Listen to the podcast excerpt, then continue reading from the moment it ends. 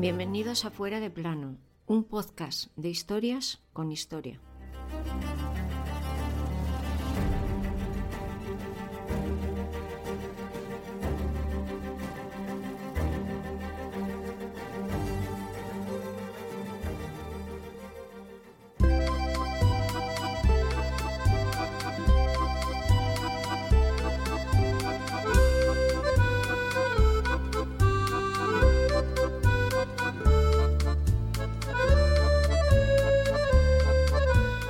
Santidad es soberano de Roma, pero yo soy el emperador. Todos mis enemigos han de ser los suyos. Digamos que con esta declaración de intenciones, nuestro viejo protagonista, Napoleón Bonaparte, dejaba meridianamente claro que él estaría por encima de la Iglesia y, por supuesto, del Papa. Una relación, la de Bonaparte y el clero, que fue siempre de puro interés. Tanto que aquel 19 de febrero de 1806 un decreto imperial instaurará la fiesta del 15 de agosto como San Napoleón. Hoy te contamos esta rocambolesca historia.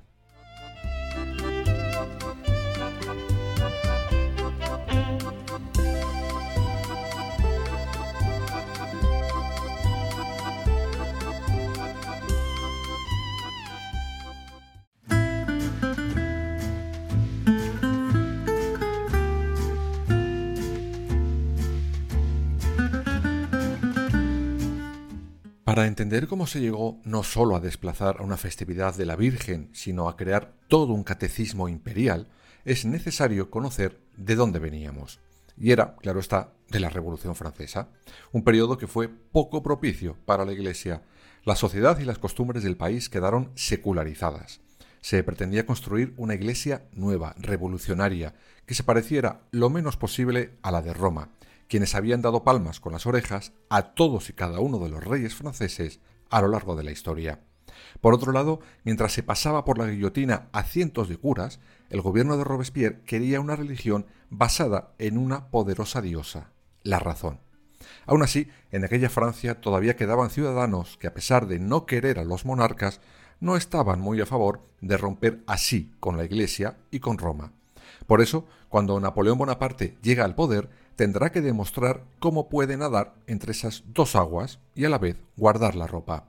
Pero tranquilos, si algo sabemos a ciencia cierta del pequeño emperador es que era el mejor en esos trabajos.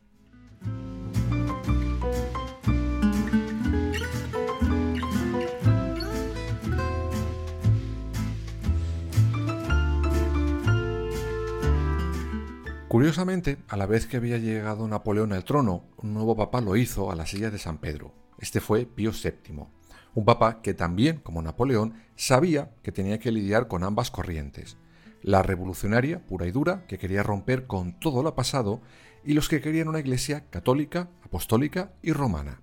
Además había eh, lo que le había pasado a su predecesor, Pío VI, quien había sido detenido por los revolucionarios que invadieron Italia en 1797 y deportado a Francia, donde murió tres años después. Por eso, Pío VII vio en la figura de Napoleón un igual. Es decir, a Napoleón le interesaba la Iglesia Católica lo mismo que pillarse un pie con la puerta, pero vio en eso algo positivo para afianzar su poder. Y el Papa, tres cuartos de lo mismo. Por eso, en 1801 firmarán un concordato, es decir, un vamos a llevarnos bien.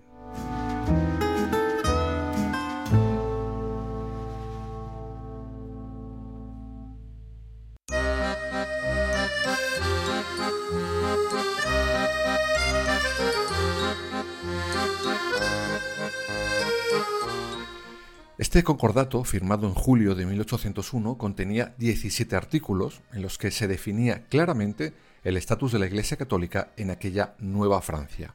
Por ejemplo, la religión católica ya no era la del Estado, como sí lo fue antes de la Revolución Francesa, pero se dejaba claro que sí lo era de la mayoría de los franceses, aunque se respetaban otras religiones protestantes.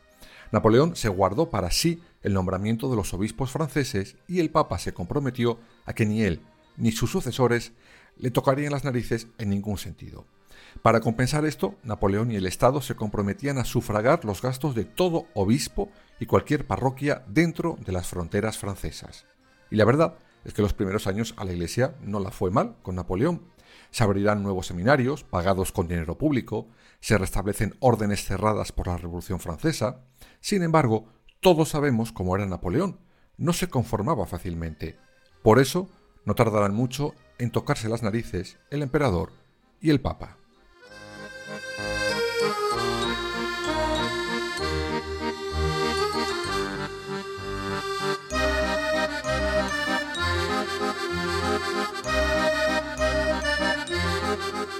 En 1802 Napoleón dejó claro que la Iglesia estaría siempre debajo de él. Además, recordemos cómo el emperador llevará su prepotencia habitual al máximo cuando en su coronación obligue al Papa a acudir y hacer todo lo que él dijera. Ya lo contamos en pasadas temporadas, pero será en 1806 cuando ocurran dos hechos que ahondarán en el desacuerdo entre Napoleón y Pío VII. Vamos con el primero.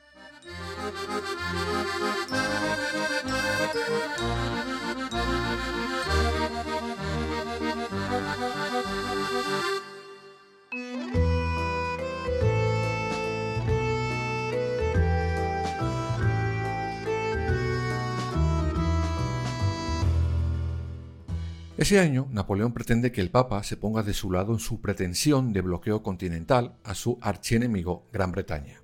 Sin embargo, Pío VII le dice que Tururú, que él, como líder de la Iglesia, debe permanecer neutral. Será en este momento cuando Napoleón le dirija las palabras con las que arrancamos este capítulo. Las relaciones entre ambos estaban al borde de la ruptura. Más adelante veremos cómo dos años después todo saltará por los aires. Sin embargo, antes os decía que hubo dos hechos ese 1806. Uno era este, el otro un sorprendente catecismo imperial. Sí, como lo oís. Napoleón, un ser al que la religión le daba completamente igual, se sacará de la manga un catecismo que deberá sustituir al catecismo católico habitual. Supongo que no hará falta que os diga la poquísima gracia que le hizo esto al Papa.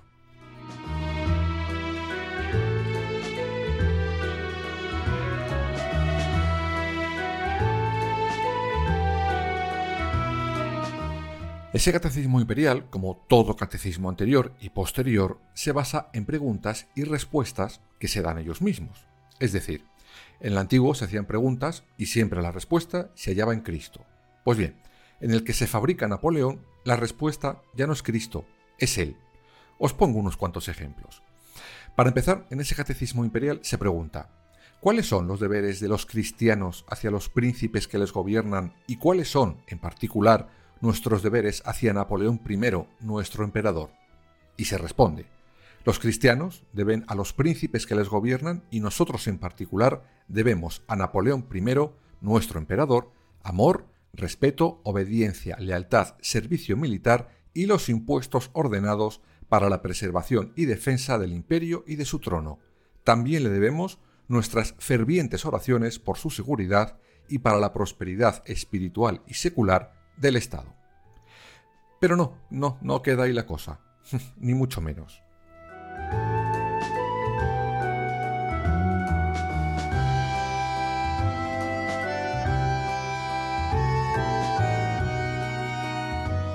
En ese catecismo se vuelve a preguntar, ¿por qué debemos cumplir con las órdenes del emperador? Y ellos mismos se responden, primero porque Dios, quien crea los imperios y los reparte conforme a su voluntad, al acumular sus regalos en él, le ha establecido como nuestro soberano y le ha nombrado representante de su poder y de su imagen en la tierra. Así que el honrar y servir a nuestro emperador es honrar y servir al mismo Dios. En segundo lugar, porque nuestro Salvador Jesucristo nos enseñó con el ejemplo y sus preceptos que nos debemos a nuestro soberano, porque nació bajo la obediencia a César Augusto, pagó los impuestos prescritos y en la misma frase donde dijo, Dad a Dios lo que es de Dios, también dijo, Dad al César lo que es del César.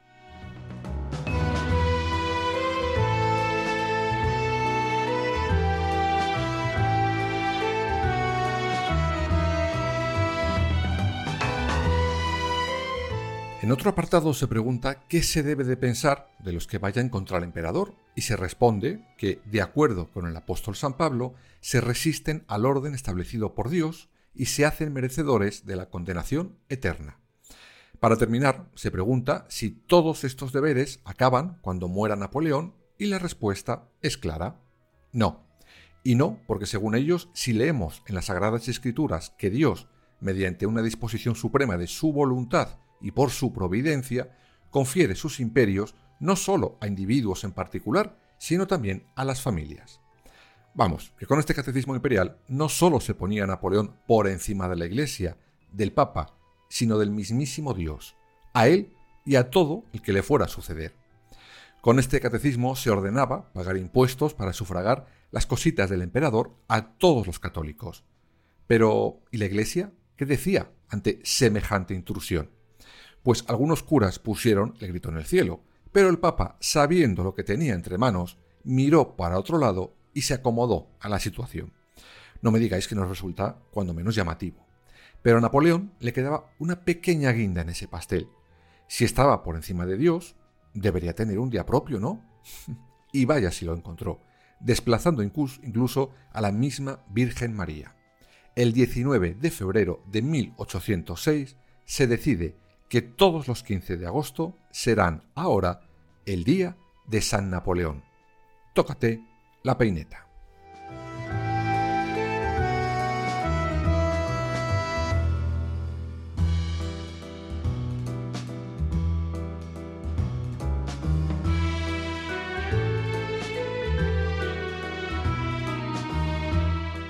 Y una vez más, Pío VII tuvo que transigir. Pensó, bueno, ya habrá otros días para colocar la celebración de la Virgen, que se quede este con el 15 de agosto para celebrar un santo que hasta ese día de febrero no existía ni existirá nunca, claro. Lo que le importaba era mantener el orden con Napoleón, mantener la pasta que les daba y sobre todo mantener su posadera tranquila en la silla de San Pedro. Pero una vez más, todos sabemos que si a Napoleón le das la mano, él te cogía el brazo. Y así lo comprobó Pío VII en 1808.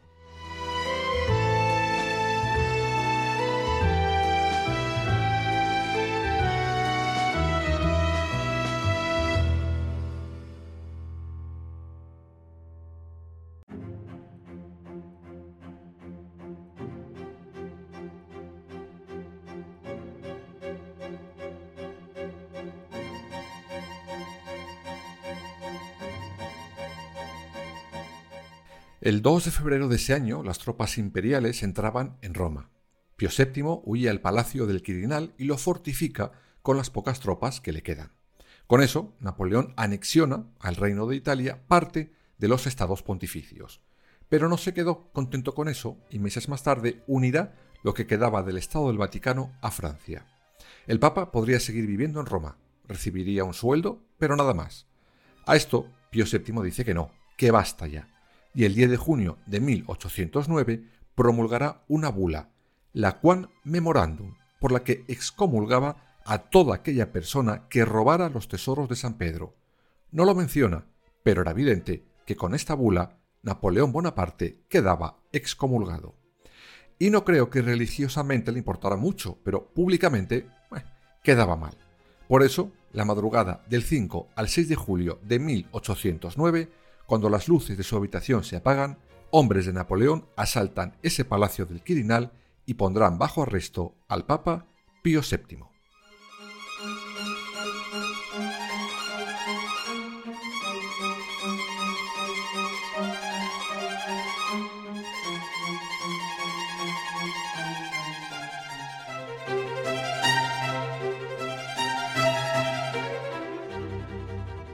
Al Papa, que había ordenado no ofrecer resistencia, se le exige que renuncie a su poder sobre los estados pontificios y que anule la bula de excomunión. Pero éste dice non possiamo, non dobbiamo, non vogliamo. Es decir, no podemos, no debemos, no queremos. A continuación será deportado a Francia, casi con lo puesto, pues no tiene tiempo de hacer demasiado equipaje.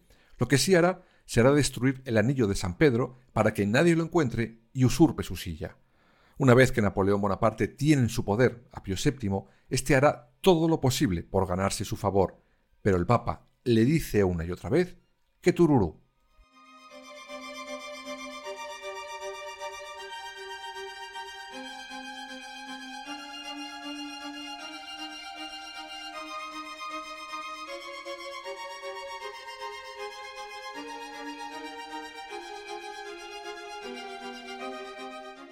Le llegará a ofrecer dos millones para que se avenga a razones, pero el Papa sigue en sus trece.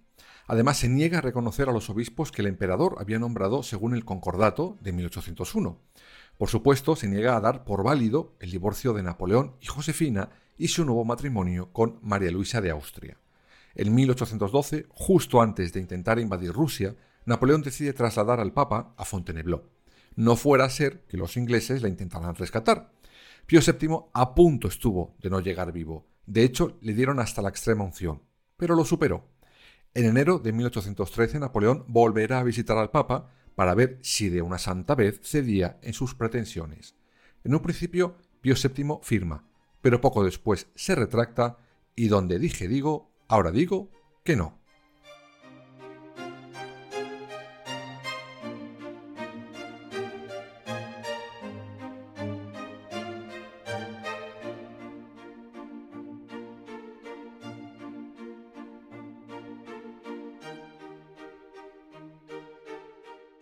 El 23 de enero de 1814 Napoleón pondrá en libertad a Pío VII, pero poco después le vuelve a detener y le traslada constantemente de ubicación. Al final serán los austriacos los que liberan al Papa mientras éste estaba preso en Parma.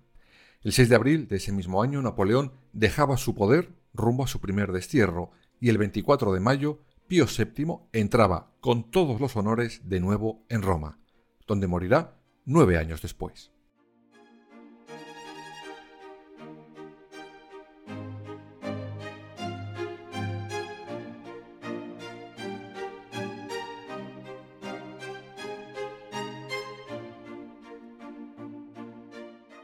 Creo que un buen resumen de todo esto sería que Napoleón siempre vio a la Iglesia como un mero vehículo para fortalecer su propio poder.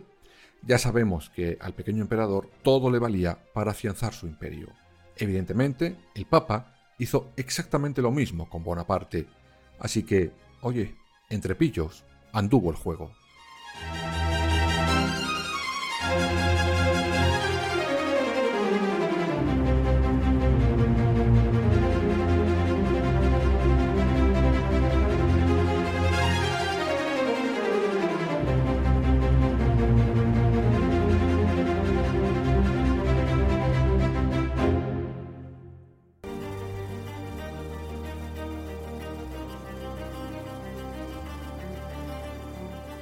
Escúchanos en las principales plataformas digitales y ahora también en nuestra página web www.fueradeplanopodcast.es y síguenos en todas las redes sociales, Twitter, Instagram, Facebook y Threads.